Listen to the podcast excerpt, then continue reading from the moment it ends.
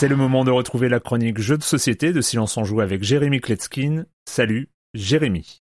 Salut Erwan, alors c'est vrai, ici on parle quand même beaucoup plus de jeux de gros éditeurs et beaucoup moins des petites perles indépendantes. Aujourd'hui j'aimerais mettre à l'honneur un petit éditeur parisien que j'aime beaucoup, Capsicum Games. Cet été j'ai pas mal joué avec leur dernier jeu. Faut dire comme vous le savez qu'il a fait assez chaud et qu'il nous a permis de rester bien dans le thème puisqu'il s'appelle Gobi, comme le désert de Gobi, G-O-B-I. Les joueurs vont jouer le rôle de caravane de chameaux en pleine tempête de sable. Il va falloir guider les nomades pour éviter qu'ils se perdent et obtenir d'eux des cadeaux, des bénédictions. Alors disons-le, Gobi est un jeu plutôt abstrait. Il y a cinq types de tuiles, chacune comportant le nom d'une des cinq Elles sont de forme carrée, il y en a 40, on en pose donc 4 au centre de la table, et on distribue le reste aux autres joueurs, donc 9 piles face cachées devant chacun d'entre eux. Chacun à leur tour, les joueurs vont devoir poser une tuile adjacente à l'une de celles qui sont déjà posées sur la table. Il y a une règle d'or néanmoins, on ne peut pas poser deux tuiles de la même tribu, l'une à côté de l'autre. Et ensuite on posera un chameau de sa couleur sur chaque tuile adjacente à celle qu'on vient de poser. Et enfin, on vérifie si avec cette action on a créé une route. En effet, si deux tuiles de la même tribu sont connectées par nos chameaux, on récupère les deux chameaux des extrémités et on a le droit de choisir une tuile cadeau ou bénédiction. Les cadeaux vont vous donner des points à la fin du jeu ainsi qu'une action à usage unique. Par exemple, les épices vous permettront une fois de résoudre une route euh, en passant par des diagonales. Le parfum vous donnera le droit de poser un chameau sur la tuile que vous venez de poser. Ou la porcelaine qui vous permettra de déplacer un chameau jusqu'à trois cases de manière orthogonale, etc. Les bénédictions, elles, vous donneront des points en fonction de la disposition de vos chameaux à la fin du jeu. Lors de votre première partie au centre de la table, vous verrez le désert s'agrandir et vous comprendrez rapidement qu'il est impossible de récupérer les chameaux qui sont loin des bords. On ne commence la partie qu'avec 10 chameaux, donc faut jouer de manière intelligente et réfléchir à ce que vos adversaires vont faire pour ne pas se retrouver coincés. Erwan, Erwan, il reste 30 secondes. Enfin voilà, Gobi est un jeu vraiment très sympa, même si la première partie, je vous l'ai dit, euh, on risque de faire un peu n'importe quoi et n'attendre que la deuxième pour commencer à, vraiment apprécier le jeu. Les auteurs Scott Huntington et Sean Graham, c'est illustré par Maud Chalmel. Ça marche plutôt bien à partir de 8-10 ans pour des parties d'environ 30-40 minutes, de 2 à 4 joueurs. Et moi je vous dis à